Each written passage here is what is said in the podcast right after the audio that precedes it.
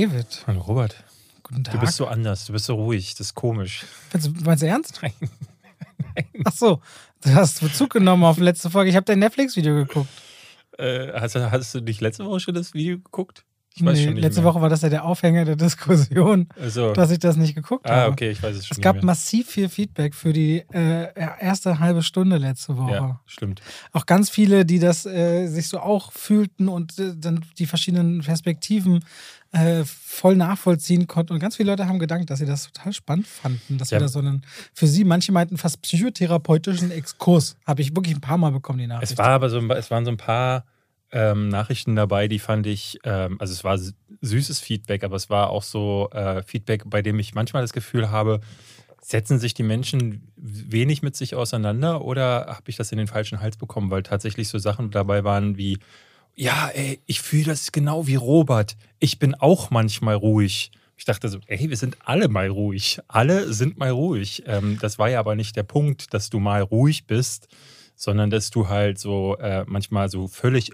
unnatürliche Phasen hast. So. Und das war, das war interessant zu lesen. Das, was, äh, das war das so ist schon wieder Bandbreite. interessant, weil ich habe das Gefühl, ich verstehe das voll, was sie meinen. Und jetzt klingt es bei dir so, als könntest du nicht ganz verstehen, was da darin gemeint wäre. Oh, bitte lass uns nicht Ja, machen wir auch nicht. Machen wir, das machen wir, Lass uns das nicht- machen wir off Podcast. Äh, Ich kann sehr wohl verstehen. Ich glaube, ich verstehe sehr gut, was, was damit gemeint ist. Und ich verstehe auch sehr gut, dass ganz viele, also beim, ich Hast habe du bei einigen. gesagt, wir sollen es lassen und dann fängst du doch an? Nö, ich will nur versuchen, Okay, den, den Punkt ganz kurz aufzugreifen. Ich habe irgendwie das Gefühl, dass äh, es ist ja immer interessant, diese Dynamik, dass Leute dann bei sowas, wenn man so sich ein bisschen öffnet, dass sie sofort sagen so, boah, krass, ihr seid ja auch Menschen. Ihr guckt ja nicht nur den ganzen Tag Fer äh, Filme.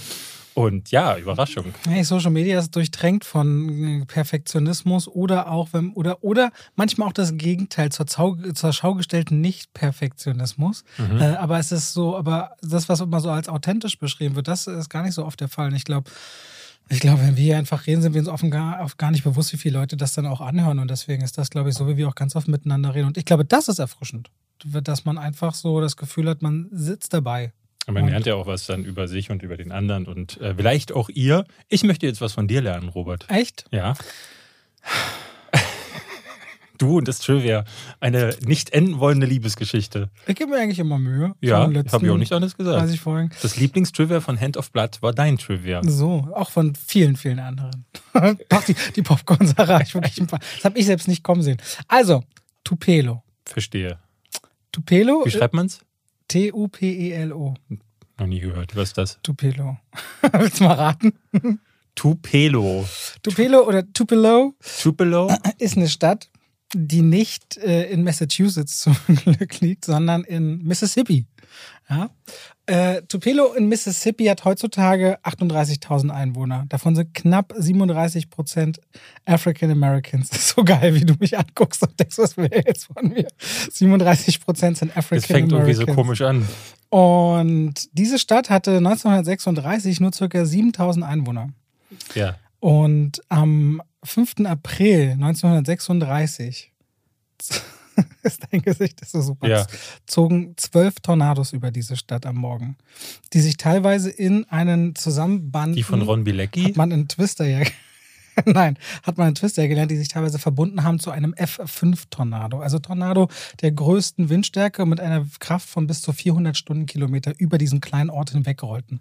Tausend Häuser und Einrichtungen sind damals zerstört worden. Mindestens 450 Menschen sind ums Leben gekommen. Besonders traurig. Ich weiß nicht, warum die jetzt schmunzeln, wenn ich das sage. Ich warte noch auf den Twist. Zu, äh, 450 Menschen mindestens sind ums Leben gekommen und von ethnischen Minderheiten hat man damals auch keine Todeszahlen erfasst. Also es waren wesentlich mehr. Und ein riesengroßes Drama für diese Stadt. Wer aber überlebte und mittendrin war und dessen Haus tatsächlich kaum äh, beschädigt wurde, waren damals Gladys und Vernon und ihr Sohn und der bekannteste Sohn dieser Stadt, Elvis Presley. Ah. Aha. Das war mein Trivia. Dass Elvis Presley einen Tornado überlebt hat im Alter von 15 Monaten. So, Okay. was hältst du davon, David? Finde ich interessant. Wirklich? Ja, also ich Wirklich? finde, wenn du, ein- äh, wenn du einen Hurricane der Stufe 5, F5 was Tornado, F5 ist die höchste äh, Stufe bei Tornados. Das ist dieses wirklich, das, wenn sich mehrere Tornados meist verbinden, entsteht dieser. Hast du Was ist, der Twister, hast du Unterschied Twister zwischen, ja, was ist der Unterschied zwischen einem Tornado und einem Hurricane? Ich glaube, ein Hurricane ist quasi ein Sturm, der Aha. so über dich hinwegfegt. Ein sehr Der starker Tornado ist Wind. tatsächlich dieses ein Tornado ist quasi eine Windhose, ein Wirbelwind, der ab einer bestimmten Größe und Kraft als, oder ich glaube, Tornado ist sicherlich sogar die 1 zu 1 Übersetzung von Wirbelsturm. Ja? Also im Grunde, wie man auch einen Blitz und einen Kugelblitz unterscheidet. Ne? Ein Blitz, eine Richtung, ein Kugelblitz, der sich zusammen an einem Punkt so zieht, äh, ist ein Hurricane und ein Tornado. So würde ich es unterscheiden. Aber da draußen sind sicherlich bei unseren Zuhörern irgendwelche Meteorologen oder Hobby-Meteorologen, die das ganz klar nochmal differenziert uns mitteilen werden, sobald diese Sendung hier on air ist. So, das war mein kleines Elvis Presley-Trivia, der ein Tornado überlebt hat. Okay. Falls du es noch nicht wusstest, ich finde es richtig krass, dass man von ethischen Minderheiten damals einfach kaum Todeszahlen ermittelt hat in den 30ern. Richtig übel. Und äh, ja, und ihr könnt das schon ein bisschen erahnen. Heute reden wir endlich unter anderem über den Film Elvis, der diese Woche in den Kinos startet. Wir haben noch ein paar andere Filme mitgebracht und wir wollen auch über Biopics reden. Generell, welche uns besonders. Warum guckst du so? Ich habe vergessen, mich vorzubereiten. Was hab ich gesehen? Seine- völlig Seine vergessen. Augen so von links nach rechts, von rechts nach links. Richtig erwischt. Ich habe mich komplett vergessen vorzubereiten. Wie kommt denn das? Ich Tja. David, jetzt zeig ich für immer was im Giftschrank. Jetzt habe ich einen gut. Komm, aus dem Stehgreif. Ne, wir- dann reden wir zumindest, wir reden über, ich sag mal, das kann man auch viel aus dem Stehgreif, Biopics, Ja. ähm, bestimmte Kategorien von Biopics und welche uns denn so einfallen. Ich habe ich hab, ich hab eine Liste für dich mitgemacht. Ich habe hier so 50 rausgeschrieben, die ich wirklich gerne mag. Dankeschön. So, bitteschön. Okay, das wird unterhaltsam. Äh, und damit herzlich willkommen zu zwei. Wie Pech und Was Schwafel. hast du denn gemacht, dass du dich nicht darauf vorbereitet hast? Ich habe Du, also, du überlegst doch sonst immer beim Podcast, was steht an, Ja, was hab- muss ich machen? Ich habe am Wochenende gearbeitet, so weil ich halt äh, äh, Sonntag war wieder videofällig und gestern habe ich tatsächlich ganz viel. Diese Wortwahl ist schon krass. Video war fällig. Ne? Das ist, wenn so der eigene, das eigene Vokabular so irgendwann umschlägt in der Arbeitsweise zu, das muss ich jetzt liefern. Ja, geht ja bei dir genauso. Du hast ja fast täglich Videos. Nee, ja, und das ist immer auch, ich finde immer von mir, wie ich es selbst quasi formuliere, habe ich immer so aufgepasst, wann kommt so dieses Signalvokabular, was quasi sehr st- Ja, anstrengend wirkt. Ne? Also ich fand es jetzt spannend, dass du Video fällig gesagt hast. Äh, und gestern habe ich tatsächlich prokrastiniert. Äh, ich hatte gestern Mittag einen Termin und Gestern war Montag dann für Gestern war Montag, genau. Und ich habe gar nicht, ich habe gestern wirklich fast nichts hinbekommen. Ich habe noch Spiderhead geschaut und ansonsten war ich gestern, ich bin auch sehr früh ins Bett gegangen für meine Verhältnisse. Äh, Deswegen, gestern war einfach kein, ich hatte gar keine Lust zu arbeiten gestern. Es war, war wirklich auch mal so. Aber ist doch völlig in Ordnung. Ja. Äh, aber das ist auch, weil ich die letzten Wochenenden, ich glaube, ich habe kein freies Wochenende gehabt seit, äh, äh, weiß ich gar nicht mehr. Gest letztes Jahr waren wir, letzte Woche waren wir, letzte. Woche waren wir mit der Familie im Heidepark und weil da dieses Netflix-Video kommen sollte, das du ja jetzt gesehen hast, Das ich, sehr erfolgreiche Netflix-Video. das, äh, habe ich bis morgens um vier noch geschnitten, weil sonst hätte es an dem Tag nicht kommen können. Also habe ich die Nacht durchgemacht und bin dann völlig übermüdet in den Heidepark gefahren. Also das ist dann auch ein bisschen scheiße, ne? wenn man sich eigentlich auf was freut und dann, bei mir ist es so, wenn ich müde bin, so sehr müde bin, dann kann, dann, dann sind so bestimmte Emotionen wie richtig so Freude und so, die können nicht so richtig stattfinden. Das ist so, das, Der Tag war auch nicht gut, muss ich sagen. Der Tag war auch nicht gut. Okay. Äh, Obwohl es Heidepark war und ich sehr gerne im Heidepark war. Ja, nee, deswegen habe ich das äh, verpeilt. Aber ich habe tatsächlich, haben wir zumindest genügend Filme für dieses Mal gesehen. Wir haben Elvis gesehen. Wir Mhm. haben äh, Spiderhead beide geguckt, der neue Netflix-Film. The Black Phone hast du vor langer, langer Zeit gesehen, aber auch der ist jetzt, äh, kommt jetzt in die Kinos. Genau. Dann, Dann habe ich noch Chacha Real Smooth gesehen, der neue Film von Cooper Rive, wenn er so ausgesprochen wird. Cooper Rive. Hast du schon mal gehört von dem? Das ist sein zweiter Film. Der Ja, hat seinen ja. ersten Shithouse gemacht für 15.000 Dollar und immer Regie, Drehbuch und Hauptdarsteller und hat jetzt für 15 Millionen diesen Film verkauft beim Sundance an Apple TV, die gesagt haben, die wollen den haben, ist der Sundance Publikumspreiswinner. Da kriege ich ja schon wieder Angst, weil ich an. an äh, Coda denken muss, der Coda ironischerweise den besten Film beim Oscar gewonnen hat. Er ist echt skurril. Letztes Jahr lang, ich dachte auch beim Gucken schon, ah, der geht mir schon wieder so nah, der gefällt mir so gut. Ich würde mich auch an Coda erinnert, weil Apple ja auch das von Sundance weggekauft hat. Dachte schon, wenn du den guckst, dass es vielleicht nicht deins ist, aber so richtig fand den- ich kann ich es mir nicht Ich vorstellen. fand den Trailer richtig gut, bis auf eine einzige Sache, Ja. nämlich ihn. Er spielt ja auch die Hauptrolle selbst und Ja. ihn finde ich richtig furchtbar. Ich finde ihn ich habe ihn, ich habe ihn auf ähm, Omo geguckt, also original mit Untertitel. Ich finde, er ist so ein, er hat immer so, er setzt immer wieder so ein, so ein Gesicht auf mit so einem leichten Lachen, wo er die Zähne so zeigt. Das wirkt irgendwie ein bisschen, ein bisschen unpassend, aber, aber die dramatischen Momente, wo es ihm so ein bisschen in dem Film das Herz bricht, das, das ging mir Das richtig geht, ja? nah. Okay. Und Dakota Johnson, boah, zum Verlieben Ja, ja. in dem Film. Eine ganz, ganz eigene Anziehungskraft. Ich habe noch gekommen, geschaut, Willkommen in Siegheilkirchen. Aha. Ja. Dieser ist ein Animationsfilm. Äh, Ja, ist ein. Animationsfilm, ähm, Und Minions haben wir noch gesehen.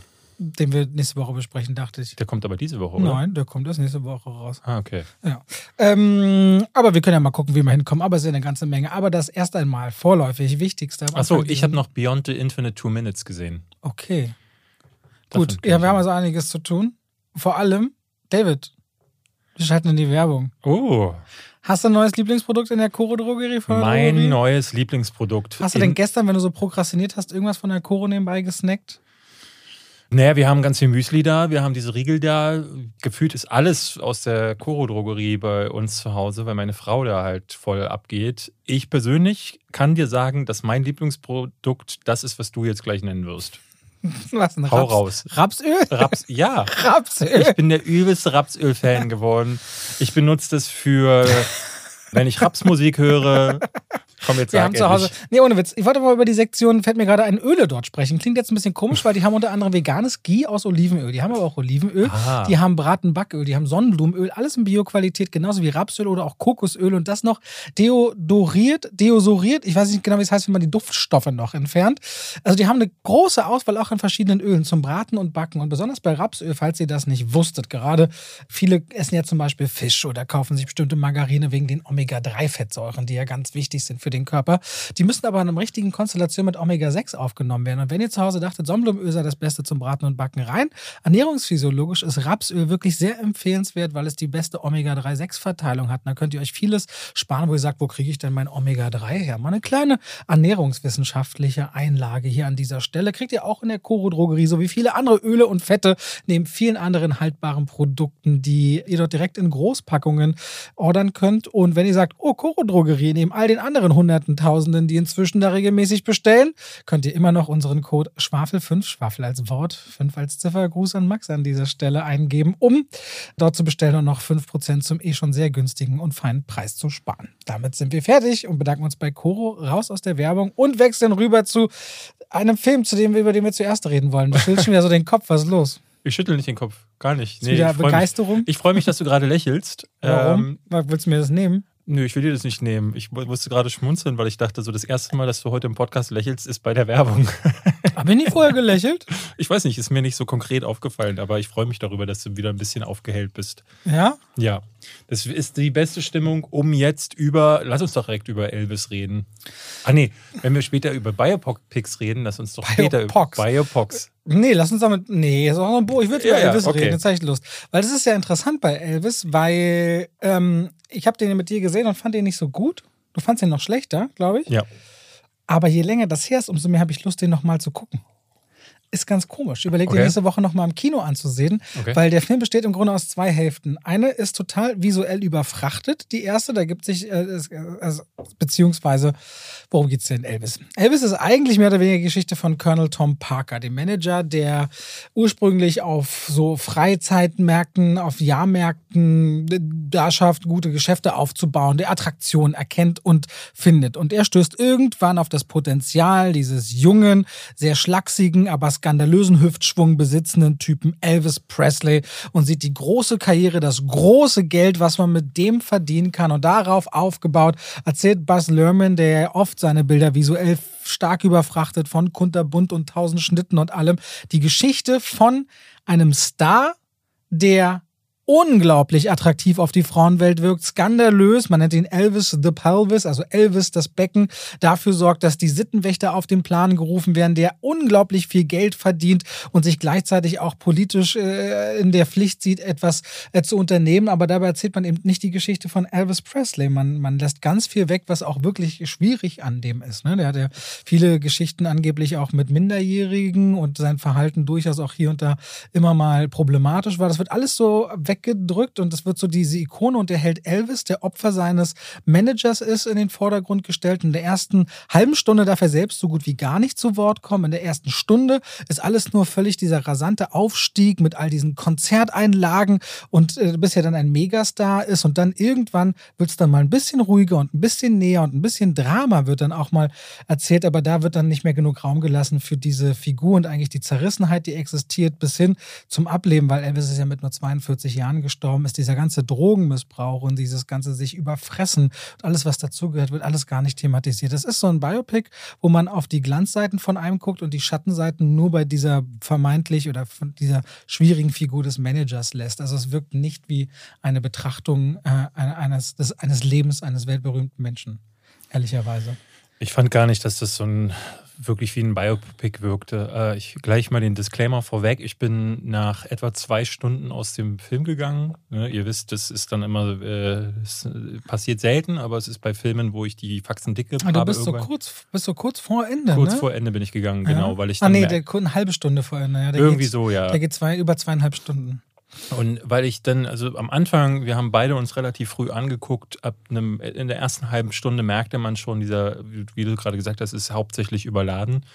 Ähm, und Elvis sagt, glaube ich, in der ersten halben Stunde nichts. Der Einzige, der zu Wort kommen darf, ist eben Tom Hanks in der äh, Hauptrolle. So würde ich das wirklich auch mal so sehen, weil er ist der Narrator. Er kriegt die wichtigste Stimme im Film und kriegt auch sehr viel Platz und Darüber hinaus verliert sich Bess Lerman, wie er es immer tut, in seinen optischen Spielereien. Und ich hatte dann das Gefühl, dass in der ersten Stunde ist das kein Biopic über Elvis Presley, sondern eigentlich äh, ein Biopic über Bess Lerman, der hier äh, ne, sein ganzes Schaffen nochmal kanalisiert, was er in Moulin Rouge und was er in äh, Romeo und Julia schon gezeigt hat einen Mann, der auf optische, optisches Spektakel setzt und dann fliegen Bildelemente rein und dann ist die Kamera plötzlich zoomt ganz nah ran und dann ist, sitzt Tom Hanks in einer Altersmaske in irgendeinem Casino, man weiß nicht warum. Ähm, und dann schneidet der Film wieder zurück und das ist, du kannst der Nummer am Anfang fast nicht folgen.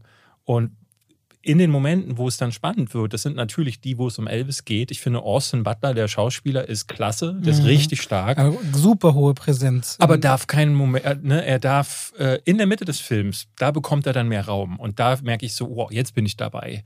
Aber davor und danach ist viel zu wenig Platz für ihn. Und ich finde, er äh, ist seltsam fokussiert auf einige Punkte in seiner Karriere und überfliegt dann ganz andere wichtige Stationen regelrecht. Also anders als Bohem bei Bohemian Rhapsody oder auch vor allen Dingen Rocketman, den ich ja ganz fantastisch fand, erlebst du nicht die, die kreativen Schreibprozesse mit oder äh, erlebst du die wichtigsten anfänglichen Stationen. Rocketman hat es ja auch spielerisch gemacht, auch Bohemian Rhapsody ne, zeigt kurz die Aufnahme von Bohemian Rhapsody und ist dann dann mit diesem einem der wichtigsten Songs von Queen auch schon durch. Oder Rocketman, der ja auch mit einer, mit einer Rahmenhandlung richtig arbeitet, mit, mit, ja. dem, mit dem in der Drogen, äh, in einer Runde von, von genau. anonymen Alkoholikern, Drogensüchtigen zu sitzen.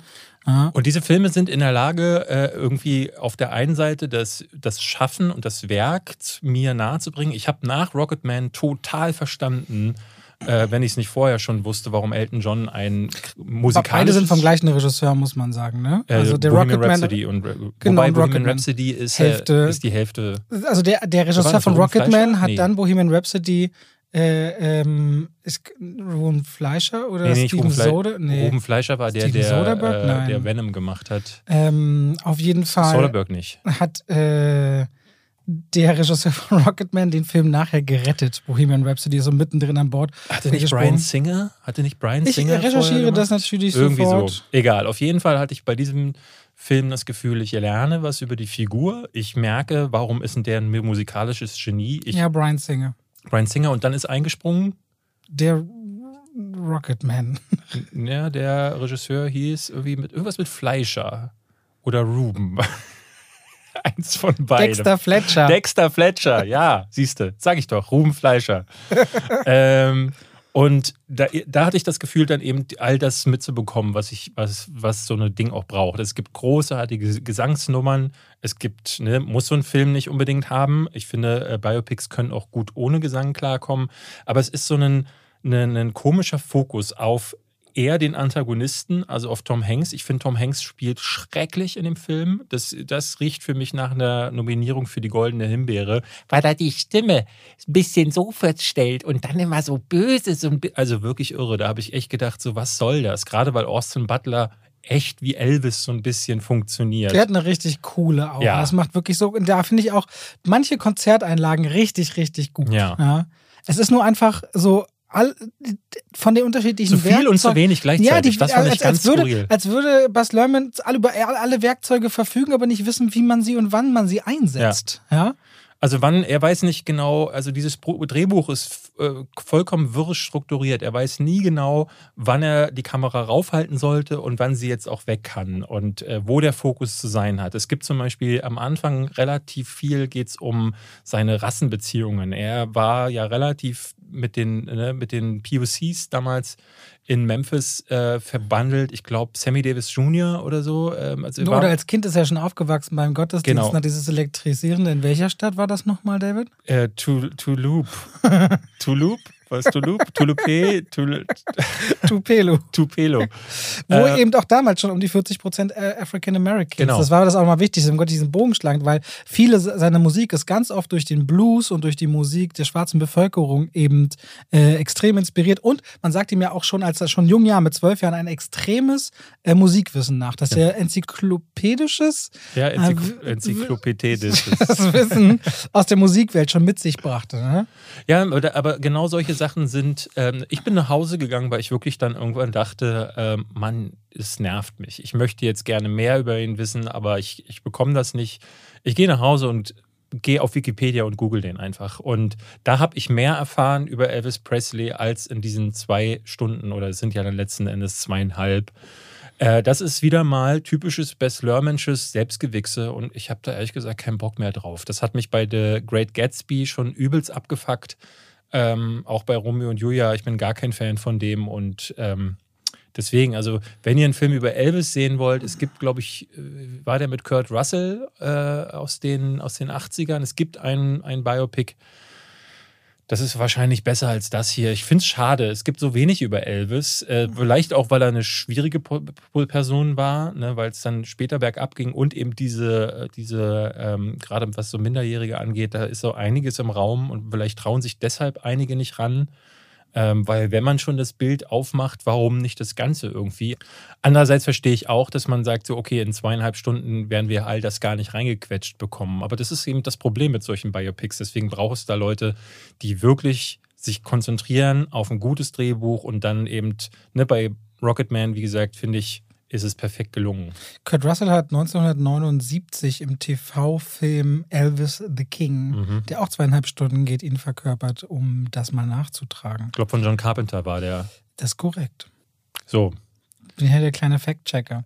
Später greifen wir das bei Biopics nochmal auf. Lass uns mal über, oder beziehungsweise was von mir noch zu Elvis. Ich bin so, ich habe dem warum, nicht so. Aber wo, äh, ich würde gerne wissen, warum du jetzt die nochmal Bock hast, ihn mhm. zu sehen. Weil ich jetzt weiß, äh, wie der Film strukturiert ist und ich nicht enttäuscht werde beim zweiten Sehen, weil ich glaube, wenn ich weiß, dass die erste Hälfte so ist, wie sie ist, nämlich dieses absolute Bild drauf und wie die Frauen ausrasten bei seinem Hüftschwung und allem, was dazugehört, dann fuckt mich das jetzt nicht mehr so ab, sondern dann kann ich mir das nochmal angucken und denken, boah, irgendwie feiere ich das, weil ich finde die Einstellungen selbst immer wieder ziemlich stark gewählt. Ich finde die Art und Weise, die Geschichte zu erzählen, funktioniert nicht. Mhm. Aber die Bilder selbst gucke ich mir gerne an. Und jetzt als Fragmente das so mitzunehmen und ich habe, da glaube ich, kann ich gute Vibes im Kino kriegen. Mhm. Und vor allem gehe ich mit meiner, mit meiner Frau, meiner Schwiegermutter, meiner Schwoma, Schwiegeroma und meiner Schwante, Schwiegertante. Also mit vier Frauen und ich. Und ich bin gespannt, wie die dann so abgehen, weil Elvis ja, ich kann schon, der Typ hat eine coole Wirkung. Ich bin einfach gespannt, die vier zu sehen, dann zu fragen, und wie ist das so?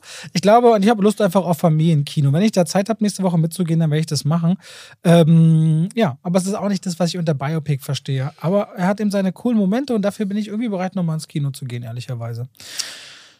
Wollen wir über Black Phone sprechen? Ja, das ist bei dir lange so her, dass schuldig. du den gesehen hast. Ähm, ich tue mich extrem schwer, das kann ich vielleicht mal sagen. Ich habe den im November oder Dezember letzten Jahres gesehen. Und das ist ein Film, der, äh, ich kam raus und hatte, glaube ich, gesagt, so, ja, ja, äh, ich hatte den gesehen, weil die Frage aufkam, ob da vielleicht eine Kooperation zu möglich ist. Und ich meinte dann aber so, ah, irgendwie ist er nicht so ganz meins, weil er mich so ein bisschen, der war okay, aber irgendwie nicht so richtig. Es wirkte wie äh, ein Segment aus Stephen Kings S mit den Kindern ähm, ganz am Anfang rausgeschnitten und einen eigenen Film draus gemacht. Basiert ja tatsächlich auf der Kurzgeschichte des Sohnes von Stephen King. Echt, und, ja? Mh, Stephen Kings Sohn hat das geschrieben. Und äh, das merkst du auch so ein bisschen. Also es ist definitiv von ihm inspiriert, gedreht von Scott Derrickson, der, wir hatten neulich drüber gesprochen, über äh, äh auch Sinister gemacht hat.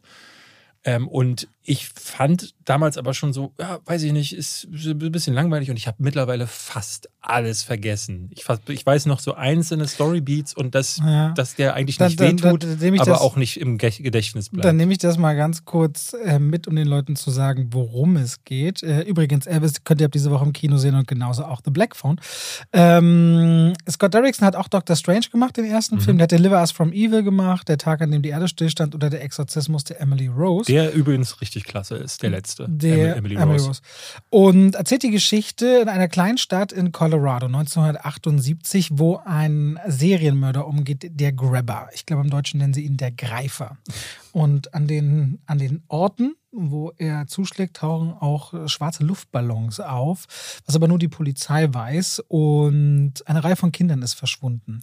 Und da wird die äh, Geschichte erzählt von einem kleinen Mädchen namens, jetzt muss ich kurz überlegen, äh, Gwen, die äh, Albträume hat. Die hat nachts Träume von, von, von irgendjemanden, von diesen schwarzen Ballons, aber und hat das Gefühl, eine Verbindung zu diesen Fällen zu haben. Und die wird immer tiefer, als ihr Bruder Finney tatsächlich entführt wird, ein Grundschüler von dem Grabber. Der findet sich in einem schallisolierten Keller wieder, kann nicht nach draußen kommunizieren. Dieser Grabber rennt mit einer gruseligen Maske rum, sehr beeindruckend von Ethan Hawke gespielt, der auch. dem eine ganz gruselige Physis schafft zu verleihen.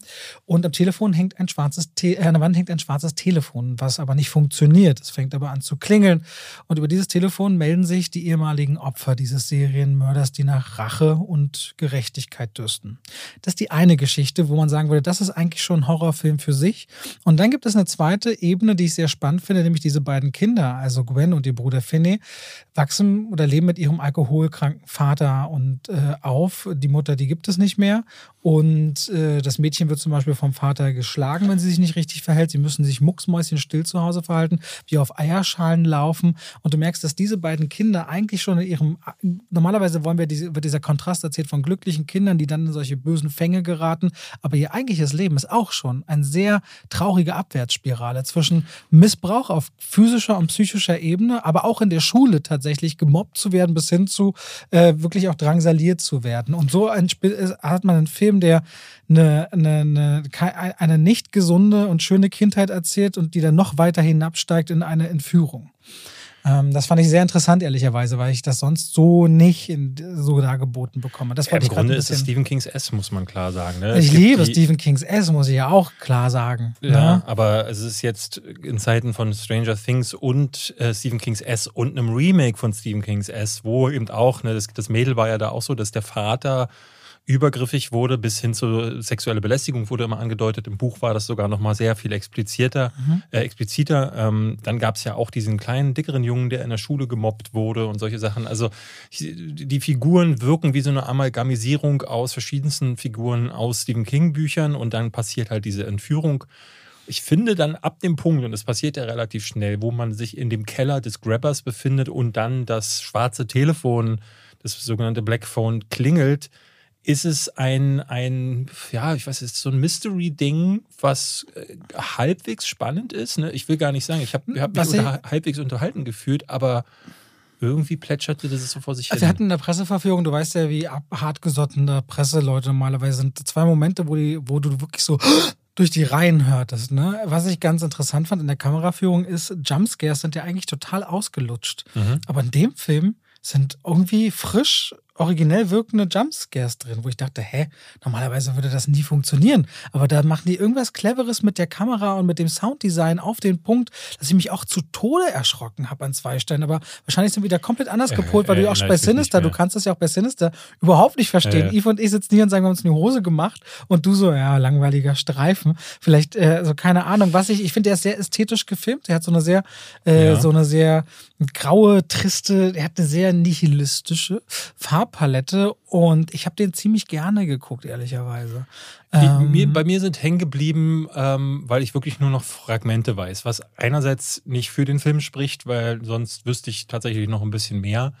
Auf der anderen Seite äh, sind ein paar Sachen hängen geblieben. Ethan Hawke, das hast du schon gesagt, der hat äh, ne, hinter dieser Maske, obwohl er sie trägt die meiste Zeit. Die aber auch immer nur entweder das Gesicht ganz verdeckt oder partiell. Also die mhm. lässt sich quasi teilen und mal ist die obere Hälfte, mal die untere Hälfte des Gesichts zu sehen. Das fand ich ein interessantes Spiel damit, was ich sonst, was man sonst ja auch nicht macht. Ja, ganz Masken. häufig ist es so aus der Perspektive des Jungen gefilmt, sodass man, man sieht so eine Tür, die sich öffnet und Ethan Hawke tritt da nie draus heraus. Also es ist keine Kamera, die ihm dann ins Gesicht fliegt, sondern es ist immer, er wird immer in so einer totalen Zahlen gefilmt, sodass du dieses, diese bedrohliche, es hat, es macht ja, macht, macht ja zwei Dinge. So als Kind ist da ja einerseits diese Figur, die die ganze Zeit sagt, hey, ich werde dir nichts tun, bleib mal ganz cool. Ne, das hat ja was sehr Ambivalentes und dieses Ambivalente wird auch durch die Bildgestaltung irgendwie immer wieder aufgemacht äh, weil da einerseits so ein Typ sehr schmächtig wirkt, in einem Türrahmen steht, nicht auf dich zugeht, aber irgendeine Maske trägt und irgendwie so generell so, ne, bist ja in einer Gefangenensituation. Der Junge war stark, den mochte ich.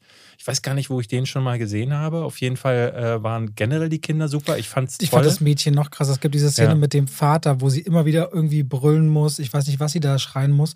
Ey, das ist so sechs, sieben Mal wiederholt sich das. Und das ging mir richtig unter die Haut. Also ja, äh, den Vater auch, der wird gespielt von Jeremy Davis. Der, äh, den kennt man als äh, Upham aus äh, Saving Private Ryan. Mhm. Das ist ja der, der dann seinem, seinen Kollegen nicht zur Hil Hilfe kommen will, der, der Schreiberling.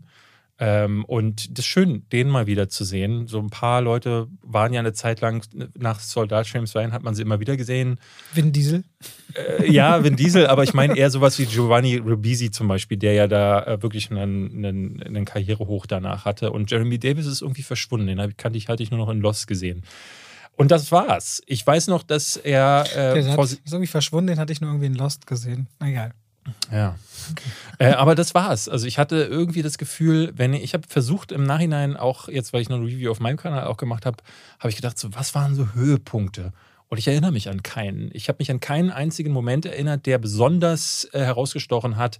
Äh, selbst das Ende war dann eher so, ja, war am Anfang schon irgendwie vorherzusehen. Also man merkt, dass das eine Kurzgeschichte war, die aufgebläht wird auf eine 90-minütige Nummer. Und ach ja, irgendwie tut es nicht weh Ne, es ist ein, ein, ein, ein, kleiner Tipp für Leute, die von so Stranger Things oder Stephen King-artigen Sachen. Was ja wirklich eine große Masse ist, muss man ja. mal sagen. Es sind ja beides extreme Erfolge.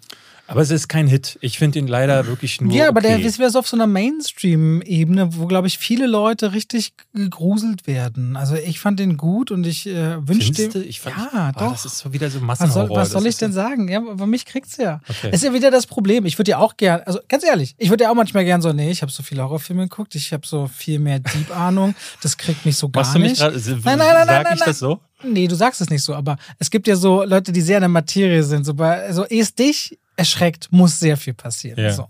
Und ich wäre auch gern so, dass ich einfach sage, ja, also das, das macht mir hier gar nichts. Aber ich merke, nee, das äh, tangiert mich, das kriegt mich. Und ich finde es ja auch gut so, ist ja umso schöner. Ich glaube, ich, das ist aber auch kein Horror, der mich bekommt, ne? weil du ja, die hast die ganze Zeit mit Menschen zu tun. Ähm, du hast nie so richtig diese, äh, ne? ich finde, viel Angst speist sich immer aus dem Unbekannten bei Horrorfilmen. Und hier gibt es ja keine Unbekannte. Du hast die ganze Zeit vor Augen, was, was quasi die Bedrohung ist. Das Einzige, was du nicht weißt, ist das Motiv und das andere, was du nicht weißt, ist, woher kommen diese Anrufe.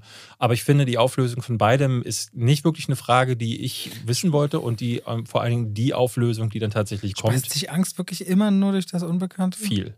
Ja, sehr viel. Aber sogar. ist es nicht noch gruseliger, wenn du genau weißt, was jetzt Schlimmes passieren könnte?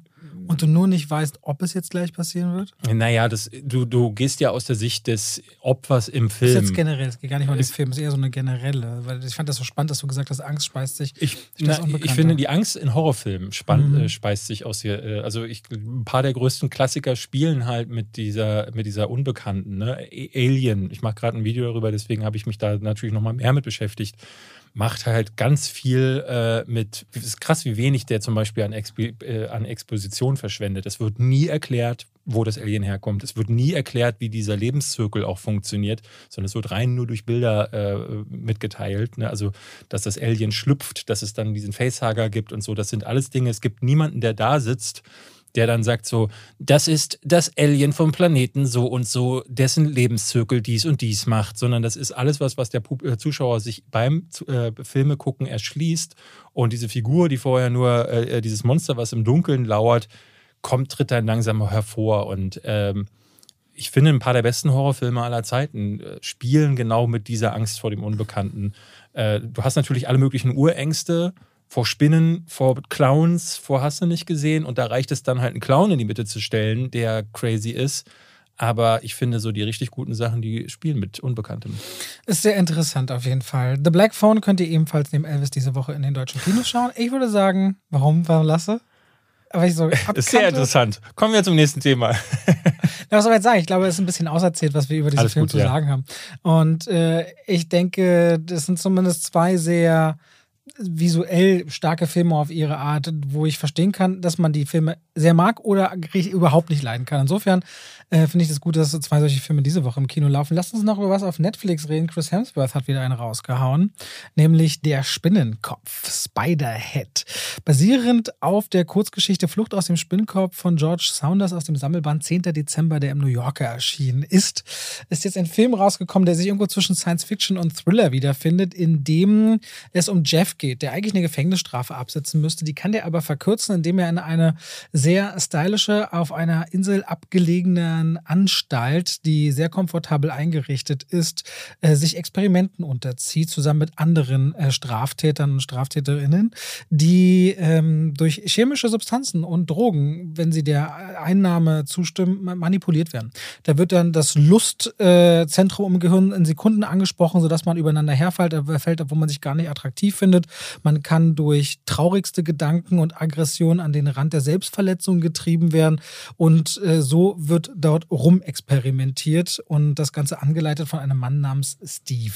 Mit Miles Teller und Chris Hemsworth in den Hauptrollen ist das das neue Ding auf Netflix auf Platz 1 der deutschen Charts. Das heißt, nächste Woche hat wieder jeder vergessen, dass es den Film überhaupt Von gab. Joseph Kosinski, ich meine, das ist ein dritter Film mit Miles Teller, Top Gun Maverick, gerade ein sehr guter Actionfilm, der wahnsinnig gut in den Kinos läuft. No Way Out fanden wir beide, war ein fantastischer Film, auch mit Miles ich den Teller. Immer noch, muss so, immer noch nachholen. Dann, guck, dir mal wirklich. Mhm. Ein fantastischer Film, der heißt äh, Only the Brave. Only the, Only the Brave. Ja. Und hat noch Oblivion und Tron Legacy gemacht. Also durchaus Grund zu hoffen, dass dabei was ordentliches rumkommt, durchaus. Und ist ein sehr, ich finde, ein sehr schönes Setting geworden. Also das Setting, in dem es spielt, Stylisch. es sieht wirklich gut das aus. Das macht er aber immer gut. Joseph ja, Kosinski hat ein tolles Auge. Das sieht wirklich gut aus. Die Atmosphäre da drin, wirklich spannend. Vor allem, wenn du weißt, das sind Straftäter, die normalerweise uniformiert in Gefängnissen sind und hier laufen sie aber alle mit Alltagskleidung rum, bricht das erstmal diese Hierarchien aus Wärtern und Insassen total, äh, brechen in sich zusammen, was erstmal auch sehr ungewohnt ist, wenn man sich das anschaut. Und dann bekommt man quasi einmal diese Experimentebene präsentiert, wie das emotional funktioniert. Und dann kriegt man sie noch zehnmal präsentiert. Und dann wird der Film irre langweilig. So ging es mir zumindest. Mhm.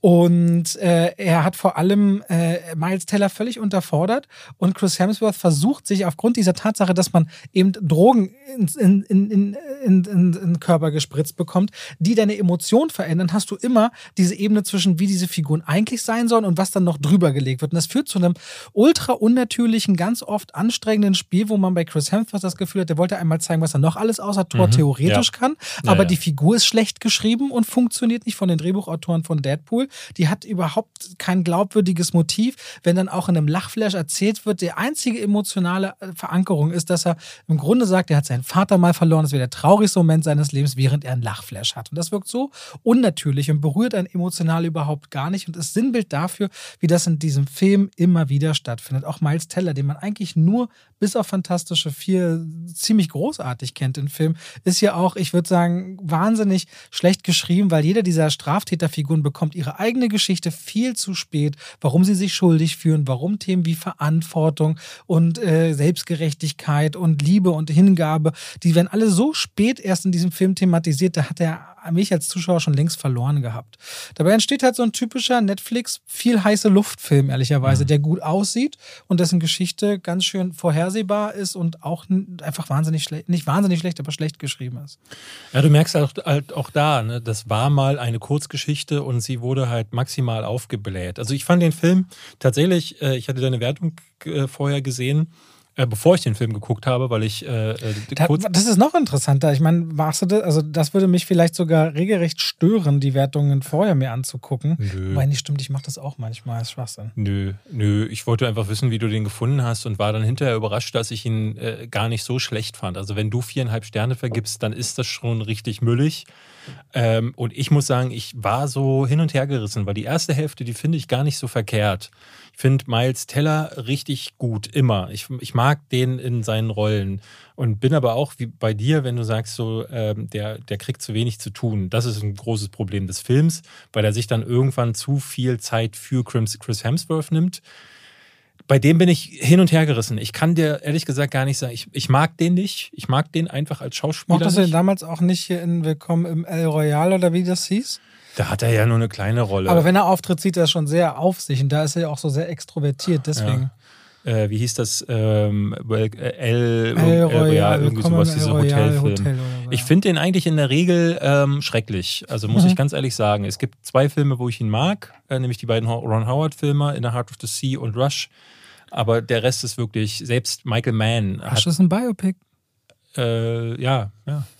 Äh, aber ja, genau. Und äh, aber selbst Michael Mann, dem man ja Heat zu verdanken hat, hat mit Black Hat. Kennst du den? Das spielt dann den Hacker. Nein. Äh, der am Anfang im, im, im Knast wird er so abgefilmt und dann steht da Chris Hemsworth oberkörperfrei und macht so einen Up, Upside Down, äh, äh, diese, ne, also er macht quasi einen Kopfstand und macht dabei noch äh, Push Armdrücken, Push-Ups. Ja. Und ich dachte so, mh, das ist also unser Hacker in diesem Film. Und, äh, ne, also es gibt Aber es ist doch krass, dass die seine eigene Physis und Schönheit quasi ihm den Zugang verwehrt.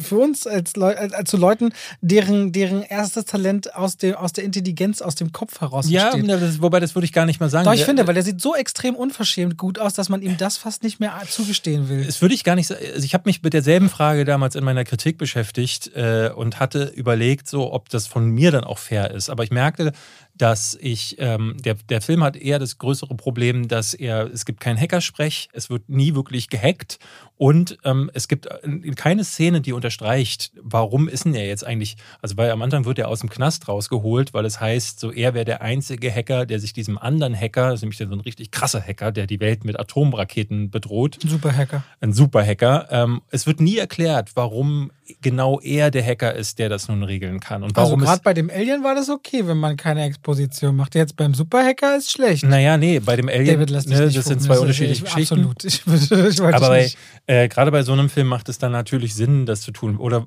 also davon mal ab, dass es äh, Quatsch ist, nur einen einzigen Hacker zu holen. Aber das war so ein, so ein, so ein, Beispiel dafür, äh, wo ein Film, der äh, wirklich runtergezogen wird, auch von Chris Hemsworth. Und hier war ich hin und her gerissen. Ich finde das Design ganz klasse. Das macht Joseph Kosinski in all seinen Filmen richtig stark. Ich mochte die Rückblicke äh, von Miles Tellers Figur. Ich mochte generell so die emotionale Fallhöhe dieses Charakters und aber ich finde, das verbessert sich durch diese, durch diese, durch diese chemischen Substanzen, durch diese Drogenbeigabe. Ja, es wird immer wieder zu so einem. Das Ding ist halt ein total, total tonaler Clusterfuck. Der ist mal witzig, das spielt ja dann sogar so tralala, so eine Musik, die man gar nicht so richtig zuordnen kann.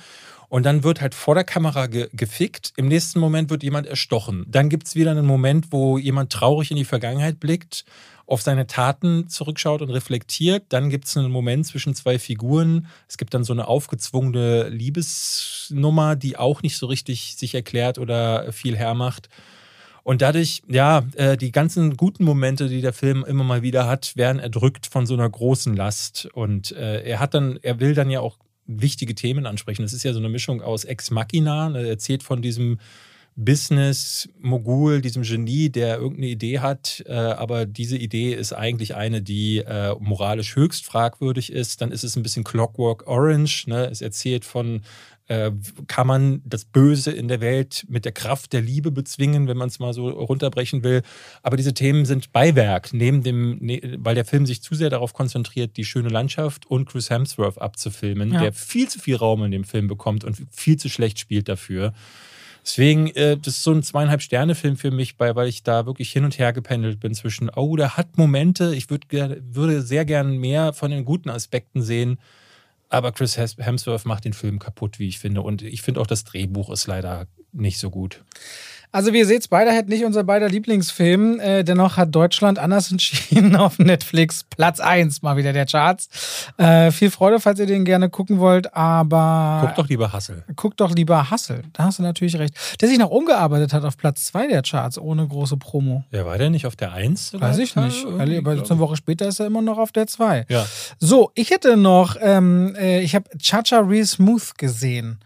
Auf Apple TV Plus kann man seit dem 17. Juni schauen, also noch gar nicht so lange, ist der diesjährige Preisträger des Publikumspreises bei Sundance, so wie Coda letztes Jahr, äh, der dann auch den Oscar als bester Film gewonnen hat, war ja nicht Davids äh, Ding, deswegen äh, müssen wir mal gucken, er hat den Film noch nicht gesehen, ob sich das dieses Jahr wiederholt. Erzählt wird die Geschichte von Andrew, der ist 22 Jahre alt und der muss bei seinem Stiefvater, seiner Mutter und Halbbruder in New Jersey wieder einziehen und versucht eigentlich nur Geld zu verdienen, um seiner Freundin zum Studium nach Barcelona zu folgen.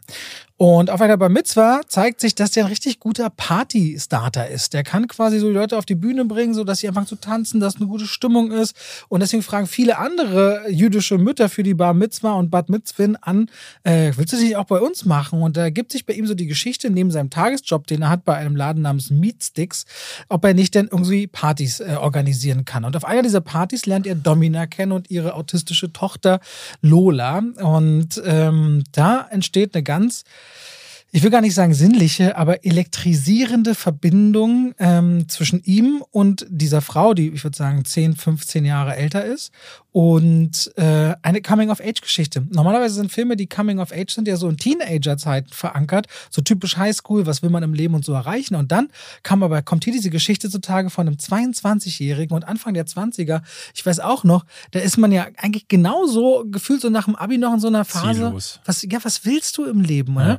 Und ich, und auch, also zum einen ist es ganz toll, diese Geschichte erst einmal diese Patchwork-Familie zu Du hast irgendwie gefühlt, dass dein, dein ganzes Leben bisheriges darauf gewartet, endlich erwachsen sein zu dürfen. Und dann, und dann stehst bist du da erwachsen und denkst so, und, und nu? du stehst da voller Möglichkeiten. Ja. Und das ist diese Geschichte von Andrew und der verliebt sich, doch, es entsteht eben so eine, da kommt diese eine Frau. Und ich erinnere mich noch, ich hatte auch, ich war damals 19, hatte eine, eine Schauspielerin kennengelernt, als ich selber Schauspieler war, die war, äh, oder war ich 18, irgendwie so, die war acht Jahre älter als ich. Und das war auch so eine, so eine gewisse Lücke Aha. an Entwicklung einfach. Für mich damals schon so eine Frau, und ich war halt noch so der kleine Junge, ne? Aber ich wusste, ich fand das, was da in mir vorging für Gefühle. Und ich habe diesen Film hier gesehen, wie dieser junge Mann sich quasi in eine erwachsene Frau äh, verguckt und gleichzeitig so fürsorglich ist, sich um ihre Tochter auch kümmert, wo auch das Thema Mental Health aufgegriffen wird hier und da, aber nicht so im Mittelpunkt des Filmes steht, sondern einfach, dass Menschen, die auch Depressionen haben können oder wo es Probleme gibt, trotzdem funktionierende Menschen sind mit Wünschen, mit Ideen, mit Verantwortung, die sie im Leben erfüllen wollen. Genauso aber auch diese Verbindung dieser Patchwork-Familie zu seinem Halbbruder hat er so eine ganz süße Geschichte, wo der Halbbruder ihn fragt, ich, ich, ich will eigentlich meine Freundin das erste Mal küssen, wie man das macht. Und ein ganz großes Vertrauensverhältnis innerhalb der Familie, dass dieser Film mir richtig doll ans Herz gewachsen ist. Der erzählt so eine Coming-of-Age-Geschichte aus einem Anfang 20er Jahre Blick. Und das habe ich so ehrlich gesagt noch nie gesehen. Und ähm, Cooper Raffin, äh, nee, Rafe, der, der Hauptdarsteller, ist der Regisseur und Drehbuchautor des Films selbst. Und äh, es gab einen Bieterwettstreit um diesen Film und Apple hat sich den gesichert, diesen Sundance-Gewinner. Der hatte vorher den Film Shithouse gemacht. Das ist jetzt erst sein zweiter Film. Und was der für ein Gespür hat in seinem Drehbuch, die richtigen Blickwinkel zu wählen und vor allem auch zwischen Drama mit leicht komödiantischem Einschlag, ohne albern zu werden, ohne zu viel Comic Relief reinzupacken, sondern quasi so die, die Skurrilität, wie das Leben einen manchmal zum Lachen bringt, obwohl es eigentlich traurig ist, einzubinden, hat ihn einen Film erzählt, der ganz, ganz traurig ist immer wieder, aber dir im Grunde immer auch sagt, hey, du hast jetzt was gelernt über das Leben und es geht weiter. Das hat dich weitergebracht und äh, man ist nicht aus der Welt deswegen. Man kann trotzdem meinetwegen äh, immer noch, äh, wenn, wenn, wenn, wenn du jemanden kennenlernst, der dir viel bedeutet hat in einem Zeit, in einem, an einem Punkt, den musst du nicht für immer verlieren. Und das sind so ganz viele Botschaften drin. Ich habe, wie gesagt, mir das gestern Abend gesehen, habe mich richtig dolle mitgenommen und der fühlt sich ganz wie aus dem Leben gegriffen an. Äh, ich würde sagen, am ehesten Richtung Greta Gerwig und Noah Baumbach. So. Ist auch, äh, Greta Gerwig sagt ja selbst, ist so eine große Inspiration für ihn. Und ich finde, das spürt man. Ganz wenig Musik im Einsatz in diesem Film. Wenn sie mal da ist, finde ich, verstärkt sie das, was man sieht, auf eine richtig gut funktionierende Art und Weise. Und ähm, Weißt du eigentlich, wer den neuen Barbie-Film macht? äh, Greta Gerwig. Ja. Ja, ja, klar. Finde ich total Ja, spannend. Das wird, das wird Super mega. spannend. Ey, Ryan Gosling als Ken sieht fantastisch. Mega, das, ja. das, wird, das wird eine große Fallhöhe sein bei Denke diesem auch. Film. Freue mich super. Und Chacha Real Smooth hat mir ein paar Leute empfohlen. Ich habe dem 10 von 10 Punkte gegeben als, als Ja? Drama und Komödie und Oh. 8,5 insgesamt. Ich saß gestern da und die Credits liefen, so ein bisschen gefühlt mit einer Träne im Auge und dachte, so ist das Leben. Und ich habe das Gefühl, dass jemand einen Einblick gegeben hat in sein Leben, das sehr mutig und vertrauensvoll ist. Und ich finde es von allen toll gespielt, bei Cooper Raffin als Hauptdarsteller, Rafe als Hauptdarsteller, ein paar Abstriche, aber in den wichtigen dramatischen Momenten ist er voll da. Ich fand ihn richtig, richtig schön. Haben ihn richtig gepackt. Ich bin wahnsinnig gespannt, was du sagst, falls ihr sagt. Und ich habe von dem vorher auch nicht wirklich gehört, von dem Film. Bei Apple TV Plus könnt ihr den schauen, wenn ihr gerade eh ein Abo wegen Severance habt oder wegen Ted Lasso oder wegen Morning Show. Nehmt diesen Film mit. Der ist aus meiner Sicht große Klasse. Dann habe ich jetzt auch noch einen Tipp für dich, äh, weil ich habe die Tage da gesessen äh, vor Apple TV und wollte den auch gucken, Mhm. War aber schon sehr spät und deswegen dachte ich so, oh nee, ich würde jetzt eig- eigentlich, ich will eigentlich gleich ins Bett.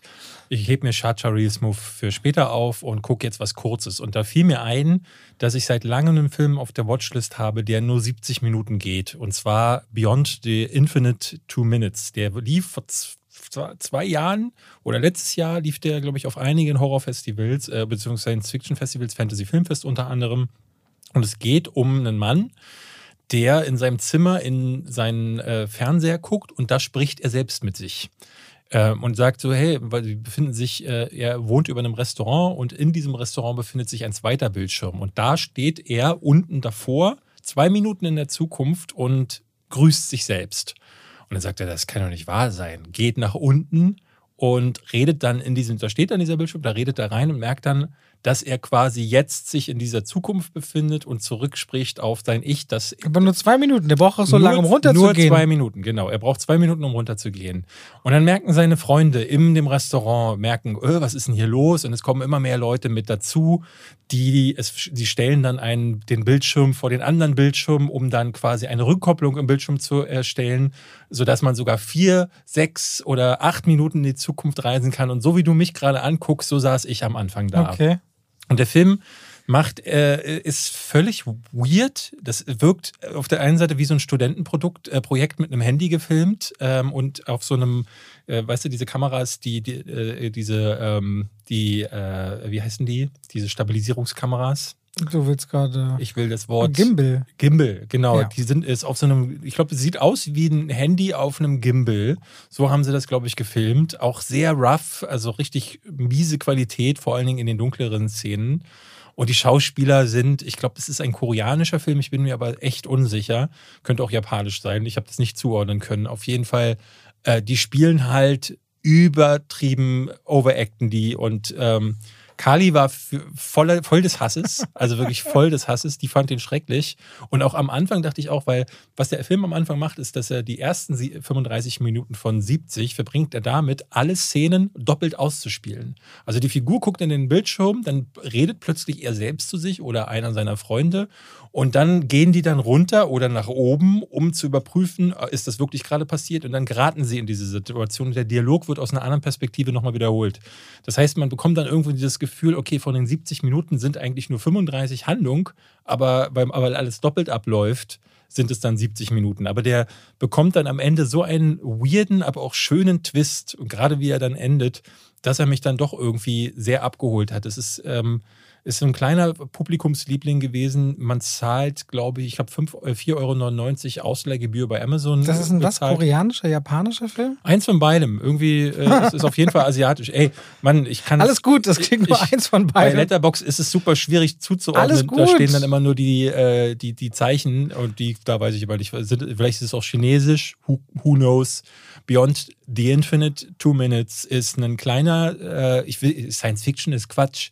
Es ist, es ist eher so eine Komödie, sehr wild und kreativ, ein bisschen wie Everything Everywhere All at Once, Ja. nur ohne das Budget. Kann man mal machen. Ich, also wie gesagt, ich, ich bin da, äh, äh, ich bin da hin und her gerissen gewesen, aber hatte durchaus meinen Spaß dann letzten Endes damit.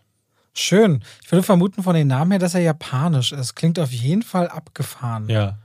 Klingt auf jeden Fall spannend. Ich würde ehrlicherweise sagen, Willkommen in Siegheilkirchen startet erst am 7. Juli. Das kann ich echt ein anderes Wort, eine andere Folge erzählen. Dem habe ich aber nur dreieinhalb Punkte gegeben. Dreieinhalb Punkte. dreieinhalb Punkte. Lass uns doch über Biopics reden, David. Ja. Was hast du mitgebracht? Ich habe, oh, du willst, ich habe Elvis zum Beispiel mitgebracht von äh, Nice. mit Kurt Russell von John Carpenter. so. Und Walk the Line fällt mir jetzt zum Beispiel ein, äh, ist Crazy Heart ein Biopic? Nee, ich glaube nicht. Magst du denn Biopics? In der Regel ja. Also Biopics sind erst einmal Filmbiografien, äh, Bio Biographic Motion Pictures. So. Es ist so ein bisschen schwer zu unterscheiden, weil es gibt ja, es gibt ja so Filme, die drehen sich um eine historische Person, Ja. aber würde ich jetzt nicht als Biopic, zum Beispiel äh, J. Edgar, der J. Edgar Hoover-Film mit äh, Was mit Leonardo Lincoln? DiCaprio.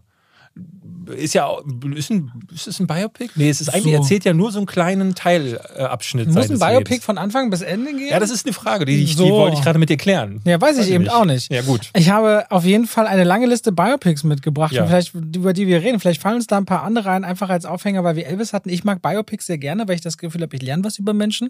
Mhm. Ich habe auch zuletzt sogar die wundersame Welt des Louis Wayne geguckt, diesem Katzenzeichner, wo du hier dachtest, okay, was ist das bitte?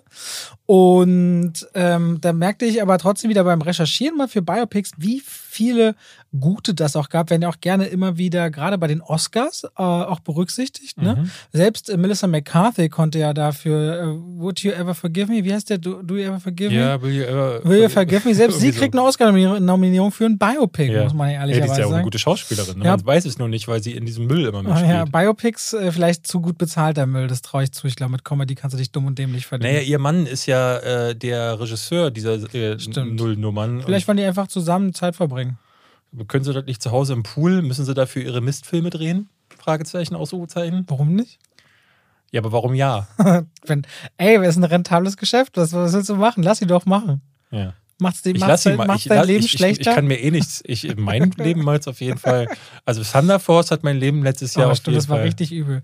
Auf jeden Fall äh, Biopics. Es gibt so diese, diese, also es gibt einmal musikalische Biopics, das sticht schon so ein bisschen Mhm. heraus, dass das immer so nochmal ein eigenes Thema ist, dass man anscheinend gerne äh, Musiker porträtiert und dann geht so querfeld alles Mögliche. Ähm, da wir jetzt anscheinend keinen Rhythmus haben, wie wir da rangehen, soll ich einfach mal so ein paar nennen, wo ich dachte, oh, die mag ich richtig gerne? Ja, bitte. Und dann reden wir über die oder was wollen wir machen? Ey, es tut mir total, also ich möchte mich nochmal entschuldigen. Normalerweise, normalerweise haben wir hier ja Struktur, aber ich habe irgendwie, ich habe heute Morgen noch gedacht, hast du nicht was vergessen? Aber ich habe bin Kevin, nicht drauf gekommen. Kevin!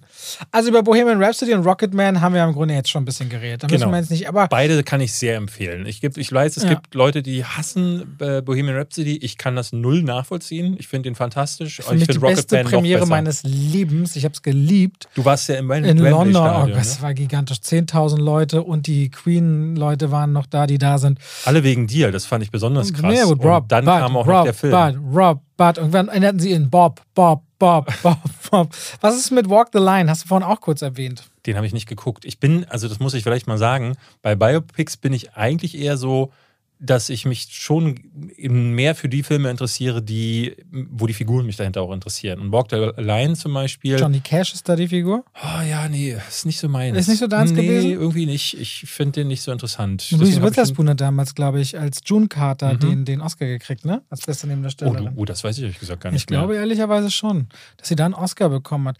Was findest du denn zum Beispiel, ähm, was sagst du zu The Wolf of Wall Street? Ist das jetzt ein Biopic? Jordan Ist ist Belforts gute. Aufstieg? Ist ich meine, es ist auch ist eine Was gewisse Zeitspanne. Fantasy- Also das Ding ist, Es ist Wolf aber echt, also, Wolf of also Wall Street wirkt wie ein Fantasy-Film die ganze Zeit, weil du denkst die ganze Zeit, das ist eine Sache, die haben sich ganz viele Autoren ausgedacht und ich kann mir gut vorstellen, dass einige Situationen das auch waren. Aber Jordan Belfort, wenn man ihn hinterher, ich habe mich natürlich äh, informiert und habe ein paar Interviews mit dem gesehen und der erzählt äh, Geschichten, die sind zum Teil noch crazier als das, was tatsächlich vorgefallen glaube ich ist. auch. Und ich kann mir gut vorstellen, dass sie vieles gar nicht zeigen dürfen. Äh, deswegen ist, ein, ist wahrscheinlich ein Biopic und das ist eines der besten aller Zeiten, wie ich ist finde. nicht sogar auch Pen and Gain im Grunde ein Biopic dann? Auch Goodfellas. Auch, und auch Habe ich auch hier mit drin in der Liste. Äh, Biopic, äh, Biopic würde ich schon erzählen, dass dem Biopic geht es irgendwo darum, ähm, eine, eine, eine historische Figur genauer zu beleuchten. Und Bio, äh, Pain and Gain beleuchtet weder nicht die Figuren, sondern eher diesen einen Fall, in den sie verwickelt waren. Ja. Bei äh, Goodfellas ist es schon auch Henry Hill. Henry Hill war ja eine tatsächlich existierende Person und auch die beiden von Joe Pesci gespielten und äh, äh, Robert De Niro Äh, Gangster sind echte Personen gewesen. Äh, deswegen ist das auch ein Biopic, wenn man ehrlich ist. Okay, aber es ist auch eines der, der äh, besten. Und Ray Liotta ist ja auch erst gestorben. gestorben. Ja, schade. Haben wir gar nicht geredet im Podcast, glaube ich. Das drüber, stimmt, ne? haben wir, ja, wir haben uns irgendwann angewöhnt, über nicht über Verstorbene zu ja, reden, weil aber ich das immer in dem Fall ist einer aus, aus dem Mafia-Genre auch ein ganz großer, also nicht bloß dort, aber Ray Liotta ist mit Goodfellas. Ich verwechsel jetzt nicht mit Casinos, ne? Goodfellas. Goodfellas, äh, genau. Wahnsinn. Also das ist, glaube ich, einer seiner bekanntesten Filme. Der spielt jetzt nochmal in einem neuen Film mit Taron Edgerton mit, der gerade so gar keine Werbung bekommt. Äh, kommt auch auf Apple TV, glaube ich. Heißt Blackbird. Mhm. Taron Edgerton spielt so jemanden, der wird, der ist im Knast, wird dann eingeschleust in so einen Schla Knast für äh, äh, Verrückte und soll dann irgendwie einen Täter beschatten, um dann rauszukommen. Und Ray, Ray Liotta spielt da den Vater von Taron Edgerton in der letzten Rolle. Ich finde, eines der besten Biopics ist auch Milk. Mit gesehen. Sean Penn ja, als Harvey Milk, der äh, der erste äh, homosexuelle Politiker ist in San Francisco. San Francisco gilt ja auch so als europäischste Stadt der USA. Und äh, ja, welche Widerstände er abend kämpfen muss. Wenn ihr Milk noch nie gesehen haben solltet, macht das auf jeden Fall mal. Äh, was frisch letztes Jahr war äh, House of Gucci zum Beispiel. Ja, ja, ja, ja, ja, ja, könnte man machen. House of Gucci, dann ja, also ist immer da so geht es um die ganze Familie mehr als ja. um ihn, habe ich das Gefühl. Also ich würde jetzt ganz klassisch mal sagen, Steven Spielberg Schindlers Liste. Ne? Ist das ein Biopic? Ja, ja das ist ein ja, Biopic. Ja, würde ich sagen, ja. Genau. Also viele, viele Biopics sind ja in der Lage, ähm, gleichzeitig was über die zeitliche ähm, Historie zu erzählen. Da musst du ja auch, du musst die Menschen ja auch in ihrem Klar, Umfeld verorten. zeigen.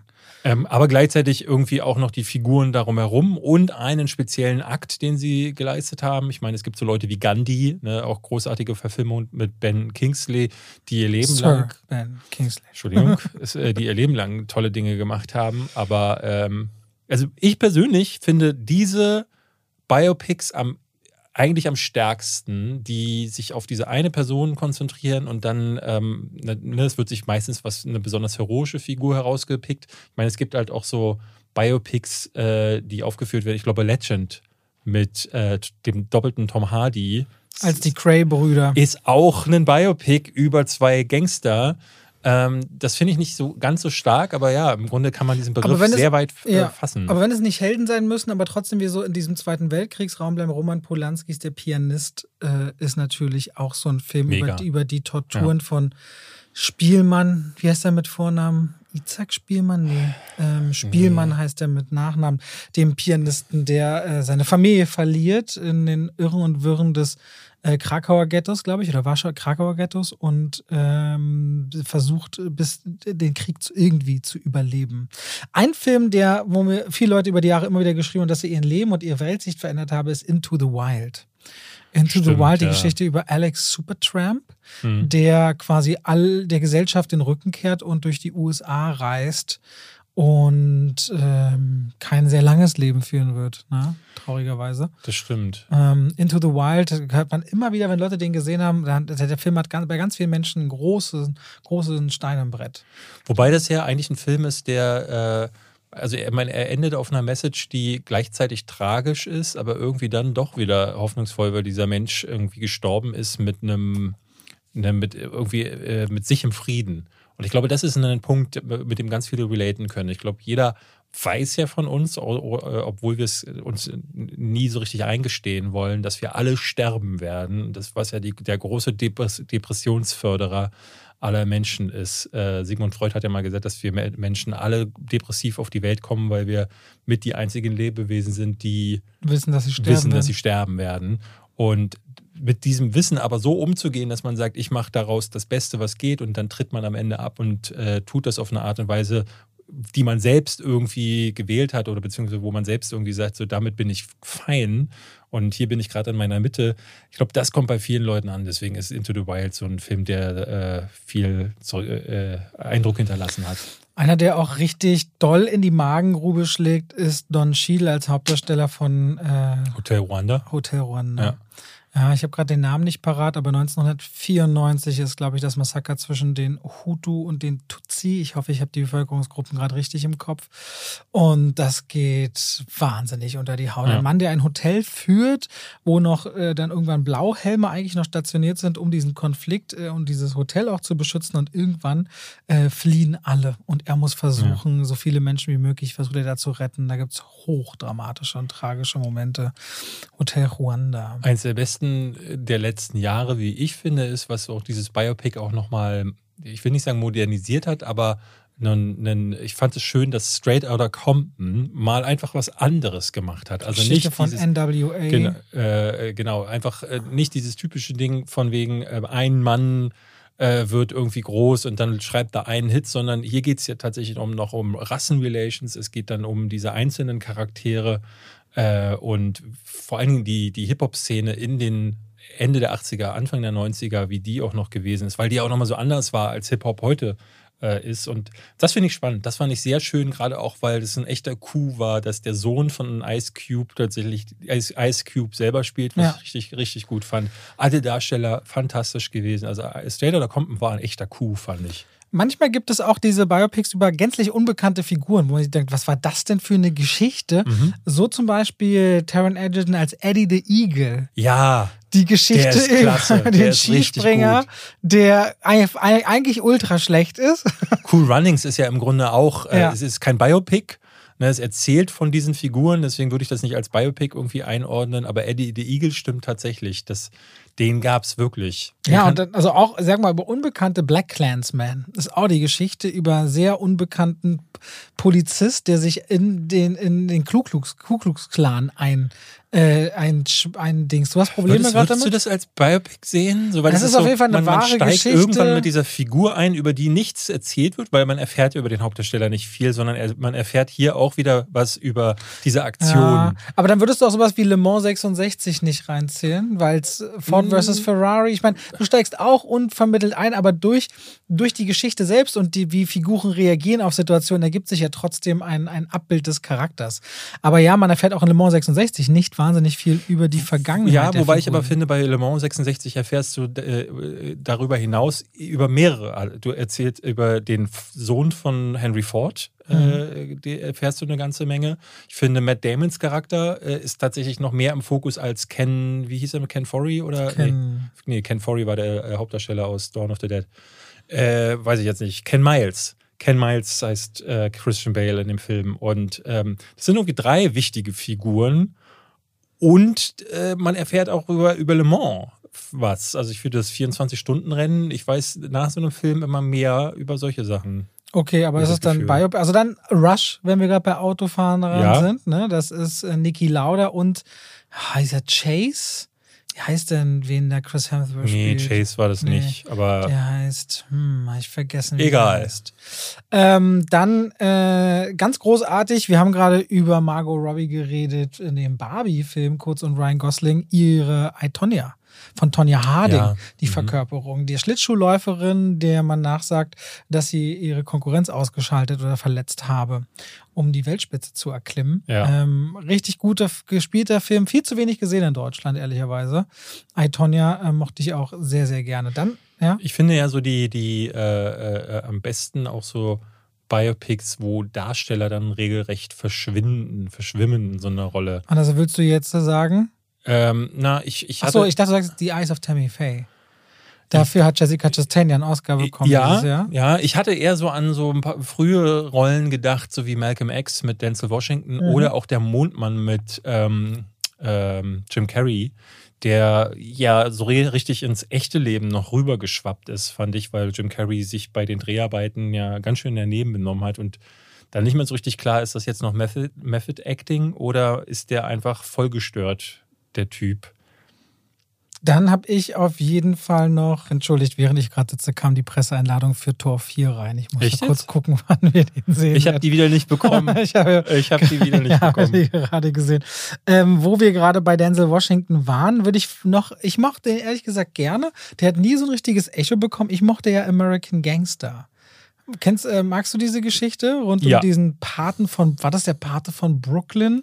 Irgendwie sowas, in der Bronx oder Brooklyn. Ja, ja. Ja, so Denzel Washington stark. kann einem ja auch immer echt Angst äh, einflößen, wenn der in seinen ruhigen Momenten einfach nur so miese, fies in die Kamera schaut.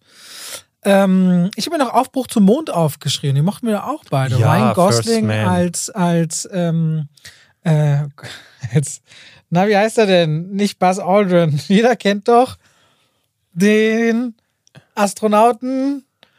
Na, wer hat denn den Schritt auf. Was Lightyear? Nein. Ja, ja, ich weiß. Na, ähm, Ryan Gosling verkörpert. Ja, Ähm, jetzt kann er, das ist jetzt peinlich. Es muss auch einfallen, wer der erste Mann auf dem Mond war. Nämlich Louis ich will, die, ich will Armstrong. die ganze. Ja, Armstrong. La- ähm, ich will Lance Armstrong sagen. Nee. Louis Armstrong. Äh, Neil. Neil Armstrong. Neil Armstrong. Oh Mann, das hat jetzt echt ein bisschen gedauert. Auch ein richtig schönes Biopic, was vor allem visuell unglaublich stark gefilmt war. Auch hierzulande viel zu wenig Leute gesehen, ehrlicherweise. Wir hatten ja hier in der Zeit, in der wir äh, äh, den Podcast machen, schon so einige. Auch Capone hatten wir. Wir hatten Being the Ricardos, Eyes of Tammy Faye, hast du schon gesagt. Und ich muss sagen, so richtig geknallt, King Richard ist auch ein äh, Biopic. Ja. So richtig geknallt hat es jetzt lange nicht mehr. Also ich hatte, ich, ich erinnere mich jetzt an keinen Biopic, weil das letzte, was ich wirklich im Kopf habe, wo ich sage, so, boah, das war richtig gut, war für mich, glaube ich, äh, The Irishman? nee, Rocketman. Irish, Rocketman. ja, die, ja, der Irishman kann man noch so, wenn man den als Biopic Muss man sieht. generell ja auch sagen, dass Robert De Niro immer wieder, ne, wie ein wilder Stier, The Irishman, Casino, Goodfellas, das ist ja immer wieder in Biopics auch zu finden gewesen. Der ne? Casino ist, glaube ich, kein Biopic. Das sind Nee? alles, ja, das sind auch Ich glaube- Figuren, die auf echten irgendwie basieren, aber äh, so abgeändert wurden, dass sie, glaube ich, nicht mehr. Ich mochte noch äh, Michael Keaton als den Erfinder vom McDonalds-Prinzip in The Stimmt, Founder, The Founder, ehrlicherweise. ja. Das mochte ich auch noch ganz gerne. Der war, der war, der war ganz gut. Wobei ich sagen muss, dass äh, da ging es so eher um die Geschichte und ähm, um dieses McDonalds-Thema. Ich fand so Michael Keaton als Figur oder auch die Figur selbst war jetzt nicht besonders. Eigentlich war der ganz schön unmoralisch und ich fand Michael Keaton ist so ein bisschen verschwunden hinter der Geschichte, hinter diesem Burger-Imperium, weil das schon, das ist schon spannend, Ja, wie das ja, entstanden ja. ist. Dann Aaron Sorkins Drehbuch und Umsetzung von äh, Steve Jobs. Den mochten wir auch Oh, es ist einer meiner. Lieblingsfilme, Ja. genau. Jobs. Hieß ja nicht nur Jobs? Hm, Ich glaube, der hieß Steve Jobs. Ja? Ja. Das, Es gab doch noch einen, ah nee, ich verwechsel den mit dem, ähm, mit dem Film mit Ashton Kutcher, wo Ashton Kutcher, was ja eine riesig, also da wer das Casting gemacht hat, äh, wo der den spielt, der hieß, glaube ich, Jobs. Ah, okay. Hast du den mal gesehen? Nee. Der ist furchtbar. Du hast dich ja vorhin noch so geärgert über Tom Hanks Performance in ähm, Elvis, aber sie war ja auch so ein bisschen sehr andersartig, aber der Realität angepasst. Und du mochtest ja äh, A Wonderful Day in the Neighborhood, der wunderbare Mr. Rogers. Sehen, Auch ein ja. Biopic, was noch nicht lange her ist. Viele, ich habe ihn nie gesehen, lieben ja Capote über den Schriftsteller. Ich habe Capote nie gesehen. Hast du den mal gesehen? Nee, hab ich nicht geguckt. Ja, dann, äh, ich glaube, viele kennen äh, einen Robert Downey Jr. ja in erster Linie als Sherlock Holmes oder natürlich Tony Stark-Darsteller, aber Chaplin ist auch einer seiner bekanntesten Filme.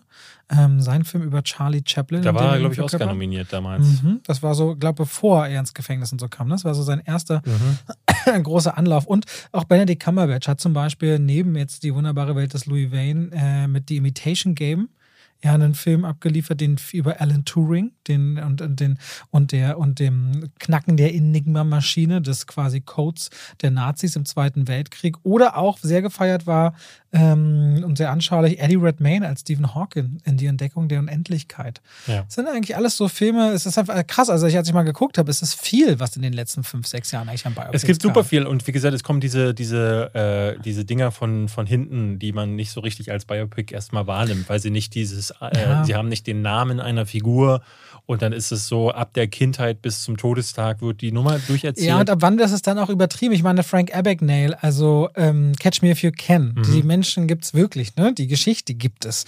Ist es dann Biopic? Wird es zu sehr in die Unterhaltung gedrängt? Ich weiß es ehrlich ich weiß es auch nicht. Also sowas wie Monster zum Beispiel mit Charlize Theron, wo sie ja den Oscar für bekommen. Aber gut, da spielt sie ja Eileen Warner. Ne, Ist es Eileen Warners? Nee, die äh, Serie äh, oder? Eil- Eileen Wo- Wo- Woodruff oder so hieß die, glaube ich, okay. so, eine, so, eine, so eine Männermörderin. Ähm, ist, ist das ein Biopic? Ist Moneyball ein Biopic? Äh, naja, nee, da geht es eher, glaube ich, um. Ist American Sniper ein Biopic? anderes. Ja, irgendwie so, das, das ist gar nicht einfach zu sagen. So. King's Weil- Speech. weil Entschuldigung, man- ich habe ja. Man, man, weil man hat so dieses klasse, klare Bild. So Elvis ist ein Biopic. Ne, weil Elvis halt von der Geburt bis zum Tod durcherzählt ist und äh, so die ty- typischen Stationen auch bedient. Ähm, und gleichzeitig dann aber auch nicht. 12 is a Slave habe ich auch noch. Tw- 12 Years a Slave ist auch kein Biopic. Auch so eine wahre Figur rund um einen, der dann in die Freiheit gelangt. Und fälschlicherweise in das die ist eher- das ist ein- Sklaverei. Das ist ein Historiendrama. Okay, gut. Wir haben ein paar Biopics zumindest noch äh, Ja. mal so eine kleine, kleine Genau, Übersicht also jetzt habt ihr, wenn ihr einen davon nicht gesehen habt, habt ihr uns jetzt schwärmen hören über diese Biopics. Alles, alles bessere Filme als, als Elvis, wie ich finde. Es gibt ja auch musikalisch, Ray wäre auch noch zu nennen, den ja viele Ja. auch wirklich zu schätzen wissen. Auch da gibt's, oder weiß ich nicht, Aviator und so. Es gibt, ich habe eine, eine lange Liste an Biopics. Wie Ein- ist der, der, der mit Will Smith, wo er äh, Ali. Bagger Ali. Vance? Achso, Ali. Ali, ja. ja. Äh, Ali, ja. Na gut, liebe Leute, The Social Network. Muss man sich. Ist es schon Biopic nee, über. ja, okay. Aber das ist, ist es ein Biopic über Facebook? über Facebook. Oder über ihn? Und ich finde, über ihn wird nicht genug erzählt in. in äh, Braveheart. Nee. Und das ist ja wirklich Fantasy. Okay, gut. Äh, wir sind für heute, glaube ich, durch. Wir Ich haben es ein bisschen, äh, ein bisschen, äh, sind, äh, ist auch egal. Fertig. So. Ja. Hat Spaß gemacht. Mir zumindest. Mir auch. Sind Wir wir schon zwei. haben nächste Woche Minions. Was haben wir noch? Was können wir da sagen? Vielleicht sogar Tor. Willkommen Siegheilkirchen. Oh, Nee, da Tor, werden die wir erst, Tor, bestimmt Tor schauen wir erst, nachdem wir nächste Woche aufnehmen. Einen Tag Okay. später. Ich werde mir auf jeden Fall nach deiner äh, Lobeshymne schaue ich mir in jedem Fall Cha-cha. Reels Move an. Macht das. Okay, danke fürs Reinschalten, Reinhören. Wir hören uns nächste Woche wieder. Macht's gut. Tschüss. Tschüss.